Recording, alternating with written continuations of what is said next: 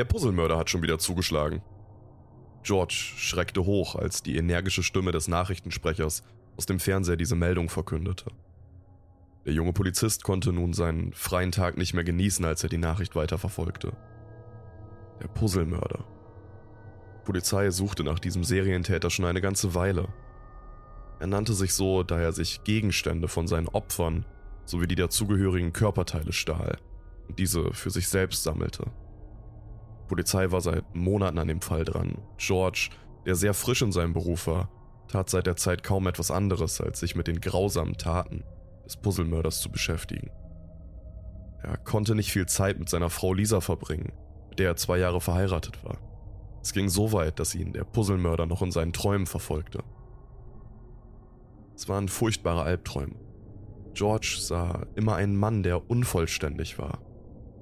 Ihm fehlten Teile, wie bei einem nicht beendeten Puzzle. Er schaute in dem Traum in das emotionslose Gesicht des Mannes, der starr nach vorne blickte. Dann fiel sein Blick auf die fehlenden Teile des Mannes.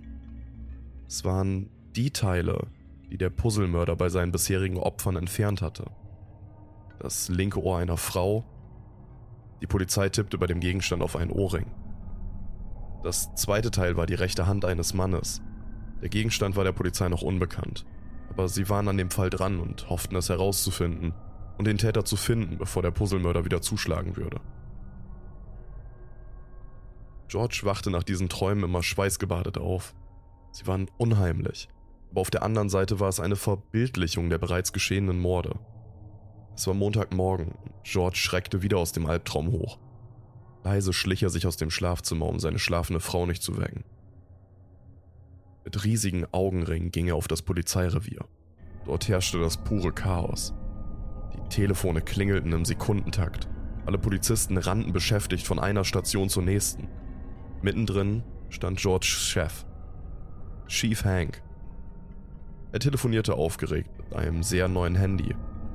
George wunderte sich. Der Chief wirkte auf ihn bisher nicht wie ein moderner Mann. Er winkte George zu und beendete das Telefonat. George drückte sich an den Kollegen vorbei und ging zu ihm. Was für ein Durcheinander, George. Ich bin völlig fertig, sagte Hank zu ihm. George nickt verständnisvoll. Sie müssen viel um die Ohren haben, Chief. Hank nickte ernst. Ich möchte Sie nicht aufhalten, George. An die Arbeit. Ich fahre schnell in die Stadt, um etwas Wichtiges zu erledigen. Bitte verhindern Sie, dass in der Zeit nicht das Revier hochgeht vor lauter Chaos. lachte Hank. George war froh, dass Hank ihn nach den wenigen Monaten so vertraute und machte sich an die Arbeit. Es wurde wieder sehr spät. George und die Kollegen hatten immer noch viel zu tun. Dann schaltete einer von ihnen den Ton von dem Fernseher im Revier an, da die Nachrichten kamen. Der Sprecher schaute ernst in die Kamera. Der Puzzlemörder hat erneut zugeschlagen. Die junge Lisa Miller wurde tot in einem Gebüsch gefunden.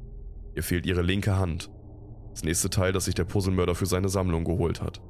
Als Gegenstand wird ein Armband oder eine Uhr vermutet. Die Worte halten aus dem Bildschirm, doch George konnte sie schon nicht mehr hören. War schlecht, ein stechender Schmerz bohrte sich in sein Herz. Dann sackte er zusammen.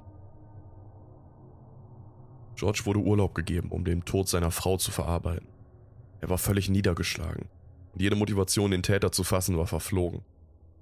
Einige Zeit ging vorüber und an dem ersten Tag, an dem George wieder arbeiten durfte, herrschte bedrückte Stimmung im Revier. Chief Hank winkte ihm kurz vor Feierabend zu. Alle anderen verabschiedeten sich und waren auf dem Nachhauseweg. Ich möchte kurz mit Ihnen in meinem Büro sprechen. George nickte und folgte ihm. Der Officer schloss hinter ihm die Tür.